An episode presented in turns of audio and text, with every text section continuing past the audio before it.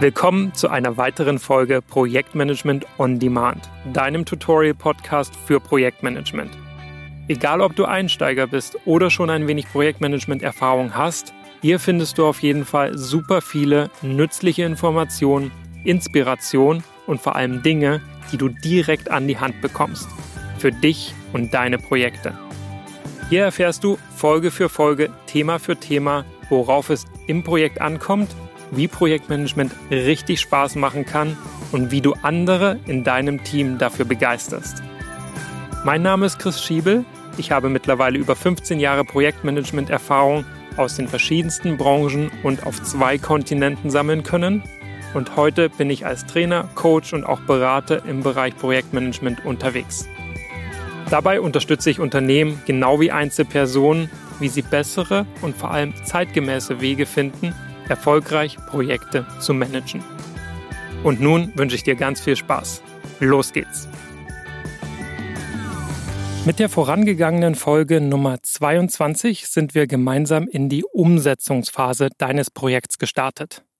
Darin haben wir uns zunächst einen Überblick verschafft, was genau alles Teil deiner Aufgabe als Projektleiter oder Projektleiterin ist. An Nummer eins stand da als absolut zentrale Aufgabe das Steuern und der Umgang mit Änderungen. Ganz konkret Änderungen bezüglich der Anforderungen und Erwartungen an die Ergebnisse deines Projekts und deren Beschaffenheit. Und das ist ganz sicher auch für dich und dein Projekt höchst relevant, oder? Beim Schreiben des Skripts für diesen Podcast habe ich erst wieder so richtig realisiert, wie groß und facettenreich dieses Thema des Managements von Änderungen eigentlich wirklich ist und wie viel ich dir diesbezüglich mitgeben möchte. Mit auf deinen Weg ganz grundsätzlich und mit in dein Projekt ganz konkret. Damit die Länge jeder einzelnen Folge nicht ausufert, habe ich das Ganze in fünf Folgen geschnitten fünf Folgen über Änderungen und darin beleuchten du und ich Begriffe wie Änderungsantrag bzw. im Englischen Change Request, genau wie Change Control Board. Wir erarbeiten einen Schritt-für-Schritt-Prozessablauf, wie du Änderungen in deinem Projekt managen kannst. Und in dem Zug wiederum begegnen wir dann auch Dingen wie Gold Plating und Scope Creep. Gehört hast du bestimmt auch schon von der VUCA-Welt. Die beziehe ich zur Orientierung genauso in meine Betrachtung und Beschreibung ein wie die Frage nach der ganz grundsätzlichen Herangehensweise an Projekte, ob klassisch oder agil. Der Umgang mit und der Umfang von Änderungen gibt nämlich dafür zumeist den Ausschlag. Vorab noch eins. Beim Thema Änderungsmanagement im Projekt besteht auch immer Verwechslungsgefahr. Ich will das Thema Änderung von Anforderungen im englischen Requirements Change Management hiermit also ganz kurz und sauber zum Begriff des Change Managements abgrenzen. Change Management ist eine eigene Disziplin und bezieht sich auf People Change, also wie sich die Menschen in Organisationen verändern. Und abgrenzen müssen wir auch Änderungen von Anforderungen im Projekt zum Organizational Change Management das sich mit der Reorganisation von Unternehmen beschäftigt, gerne auch Transformation bezeichnet. Super. Abgrenzung erledigt, Missverständnisse von vornherein beseitigt, dann können wir ja jetzt mit Requirements Change Management durchstarten. Also dem sich verändern der Anforderungen in und Erwartungen an dein Projekt ab dem Moment, wie dein Projekt startet, bis zu dem Tag, an dem es enden wird. Beginnen wir mit der absoluten Grundlage, auf der alles beim Thema Änderungen fußt, nämlich der Psychologie dahinter. Wie gehst du, wie gehen wir mit Änderungen um? Wir gehen also dem auf den Grund, was Veränderungen in uns Menschen auslösen. Und da landen wir beim Begriff des Mindset.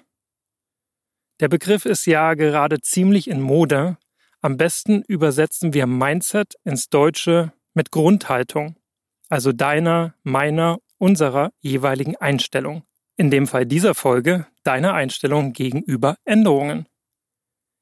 Diese Einstellung hat sich im Laufe deines Lebens ganz individuell in Glaubenssätzen und Motiven manifestiert.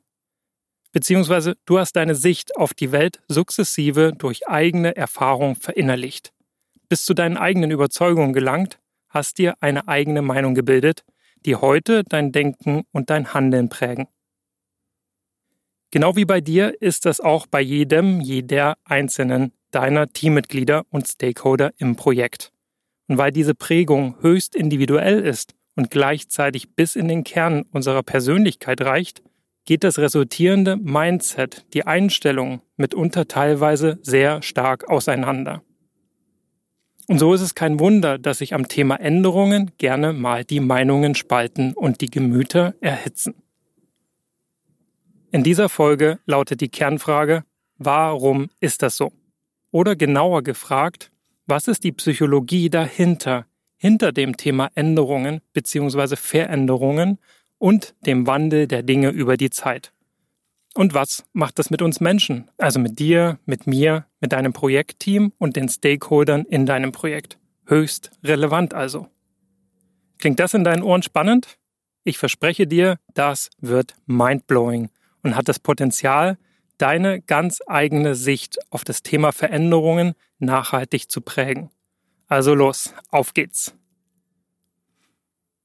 Ich bemühe der Anschaulichkeit halber wieder einmal die Extreme, also die zwei extremen Ausprägungen jeweils eines rechts und eines links des Spektrums.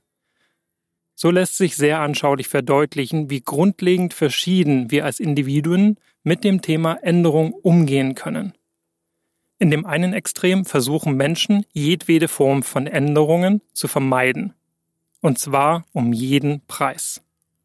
Du kennst das vielleicht. Gerade junge Leute werfen das häufig Älteren vor, dass diese sich dem Wandel regelrecht verschließen, beispielsweise wenn es um das ganze Thema IT, Internet oder auch soziale Medien geht.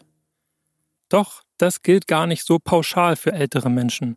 Manchmal sind wir gar überrascht, das genauso andersherum anzutreffen, wenn junge Leute das klassischste, traditionellste Leben überhaupt führen. Von modernem Lebensstil und Ansichten keine Spur. Ich habe beispielsweise einen Freund, der bis vor kurzem nicht mal ein Handy besaß. Wieder ein anderer fährt einfach nie in den Urlaub. Reisen mag er überhaupt nicht, andere Dinge kennenlernen, das interessiert ihn nicht. Da sind meine Großeltern aktiver, sagt er immer und lacht dabei. Und wieder andere leben das vermeintliche Bilderbuchleben, in dem nichts ungeplant geschieht und alles wie von Zauberhand nach einem Skript oder vorhersehbaren Takt geschieht. Was bewegt diese Menschen? Und da es ja gerade um das Gegenteil geht, also Veränderung, und wir über Extreme sprechen wollen, will ich sogar fragen, wovor fürchten sich diese Personen, wenn sie Veränderungen und Anderssein ablehnen. Wenn sie es sogar aktiv meiden und den Status quo so hartnäckig zu bewahren versuchen wie nur irgend möglich. Ein Anderssein, ein Andersmachen kategorisch ablehnen. Im beruflichen Kontext, also in deinem Projekt, ist es recht einfach. Änderungen bedeuten Unruhe. Sie stören die eingeschwungenen Abläufe und Routinen. Neues erscheint per se als etwas Unberechenbares, das wer weiß, welche ungeahnten Folgen mit sich bringen kann. Änderungen bedeuten also Unsicherheit. Und, das ist ganz wichtig, jede Form der Änderung kostet Energie. Das ist wie in der Chemie, wenn sich der Aggregatzustand eines Stoffes ändert, also Wasser beispielsweise gefriert oder verdunstet.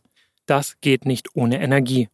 Und im Job zusätzliche Energie aufzubringen, zu der obendrauf, die wir ohnehin schon tagtäglich einbringen, das kann reichlich unbequem sein. Vor allem, wenn es bedeutet, dass du Dinge ändern musst, an denen du zuvor hart gearbeitet hast. Ich will nicht gleich von Nostalgie und Trennungsängsten sprechen, doch im Grunde ist das eine in uns allen wohnende Angst oder Vermeidungsmotivation. Das ist psychologisch betrachtet ganz natürlich. Denn in uns allen gibt es den Wunsch danach, dass alles seine Ordnung hat und Dinge verlässlich gewissen Gesetzmäßigkeiten unterliegen. Der Wunsch beinhaltet auch, dass einmal gewonnene Erkenntnisse und gesammeltes Wissen eine gewisse Beständigkeit aufweisen. Ja, das verdammt nochmal darauf Verlass ist. Heute, morgen und auch übermorgen. Daher versuchen wir, und das betrifft uns alle, nur eben bei jeweils verschiedenen Dingen und auch in gewissem Umfang, im Falle von ungewollten Änderungen das Vertraute und gut Bekannte wiederherzustellen. Was wäre das auch für eine Welt, in der es keine gültigen Prinzipien und Grundsätze gibt? Das Chaos im Außen, in der Welt, ist bereits groß genug. Das brauchen weder du noch ich nicht noch zusätzlich in unserem Inneren. Hier geht es nicht um Objektivität, sondern um Verlässlichkeit, die gefälligst nicht erschüttert werden soll. Kannst du dich da einfühlen? Kennst du diese Haltung und Einstellung in manchen Lebensbereichen sogar von dir selbst? Und siehst du auch, wo das hinführt? Aus Prinzip begegnen wir dann Neuerungen oder Veränderungen mit Skepsis, mit bewussten oder unbewussten Vorurteilen und gewissem Argwohn. Bis hin dazu, dass wir es als Angriff empfinden, als Angriff auf uns selbst, ein Angriff, der im schlimmsten Fall noch zu dem Zwang führt, dass wir uns ganz höchstpersönlich selbst ändern müssen. Schon ein Lockerlassen oder leichtes Abrücken vom eigenen Standpunkt könnte sich dann zu etwas Gefährlichem entwickeln. Also heißt es, na, lieber nicht, lass mal. Im Zweifel dagegen. Sorry, ich bin raus. Macht mal ohne mich, mir ist das zu heiß. Du siehst, ein Vertrauen in eine natürliche Entwicklung der Dinge gibt es angesichts dieser Angst nicht. Viel eher befürchtet man damit einen Präzedenzfall zu erschaffen, den man künftig bitter bereuen wird. Zurück ins Projekt. Was machen wir also dort? Was machst du, wenn du Änderungen skeptisch gegenüber eingestellt bist und als Störung empfindest? Klare Antwort, du planst umso mehr vorab um diese Änderung von vornherein zu vermeiden. Du durchdenkst die Dinge ganz genau. Du, das gesamte Team, ihr beschreibt und dokumentiert dann auch im Projektverlauf alles so präzise wie möglich. Und vor allem feilst du parallel mindestens in deinem Kopf schon an Plan B, C und D. Dem Zufall, pah, dem überlässt du mal gar nichts. Und daher widmest du dich auch wahrscheinlich einer ausführlichen Risikoanalyse und übst dich lieber hingebungsvoll in weiser Vorausschau. Darüber hinaus lässt du bei Entscheidungen, die es im Projekt ja immer mal wieder zu treffen gibt, lieber Vorsicht walten. Du sammelst lieber erstmal gründlich alle Fakten. Und damit meine ich alle Fakten, bevor du dich dann vermeintlich endgültig entscheidest. Denn Endgültigkeit ist das, was wir mit solchen Maßnahmen anstreben. Entscheidungen, die revidiert werden, sind nämlich ein echtes Graus. Dann hättest du vorher keinen guten Job gemacht und voreilig und damit falsch entschieden.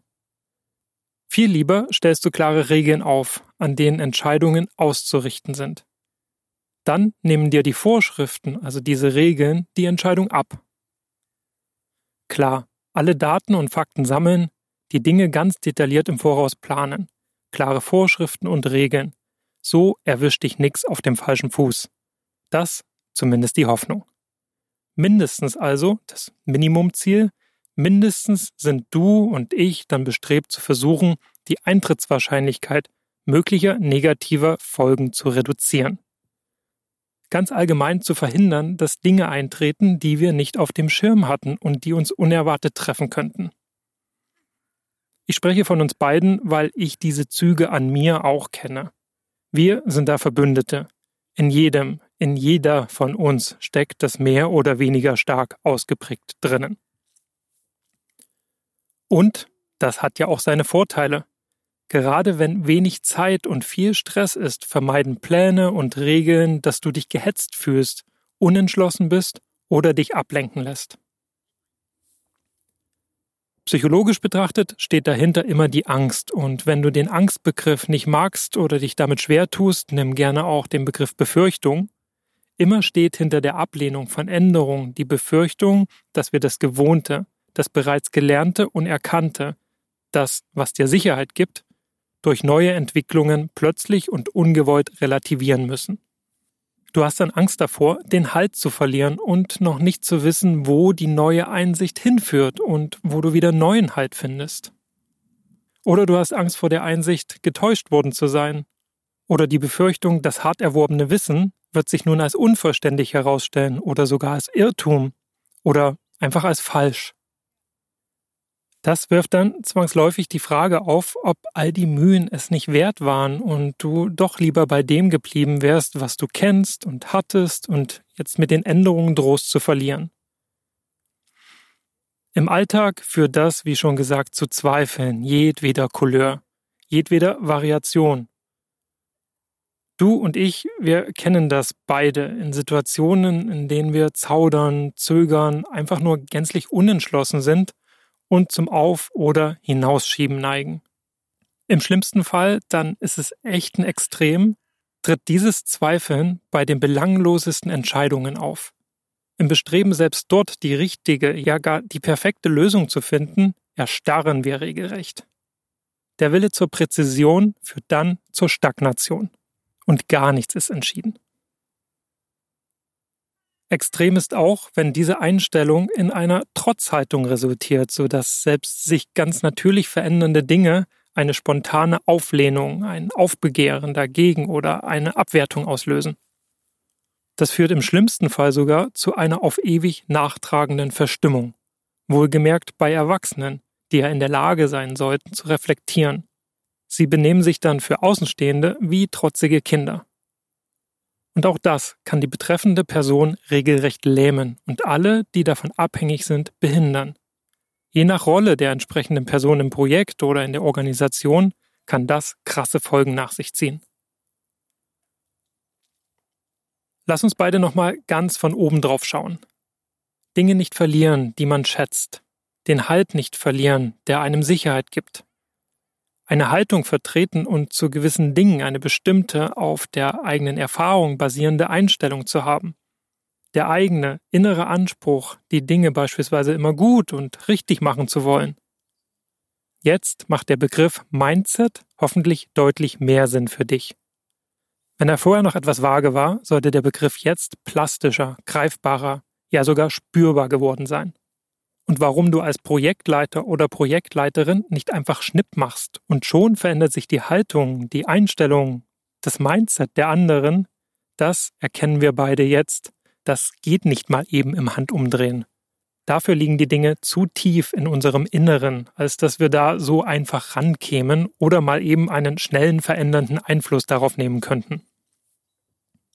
Und weil es so tief liegt, ja uns regelrecht als Persönlichkeit ausmacht, Deshalb fällt es manchen von uns auch sehr schwer, sich zu überwinden und den Tatsachen und der Notwendigkeit von Änderungen ins Auge zu blicken, wenn sie anstehen.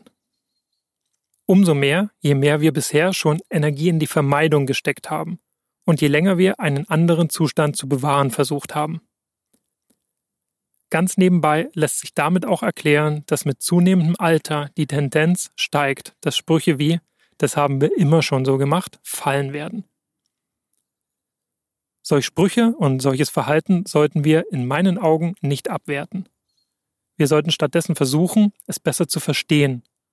Du kannst sowas jetzt auf jeden Fall eher nachvollziehen und weißt es zu deuten. Super. Beziehen wir das nun aufs Projektmanagement. Auf die Spitze getriebenes Wasserfallmodellartiges und damit sehr klassisches Projektmanagement geht genauso vor.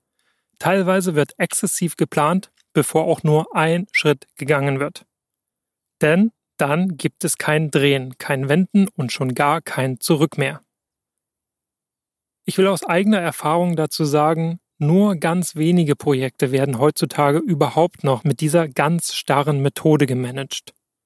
Doch, und das muss man anerkennen, gibt es für manche Projektergebnisse keine zweite Chance.